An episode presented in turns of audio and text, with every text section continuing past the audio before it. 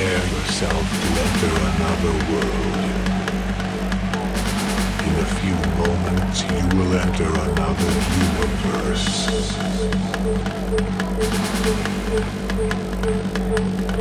DJ Colsey will make you live a unique experience.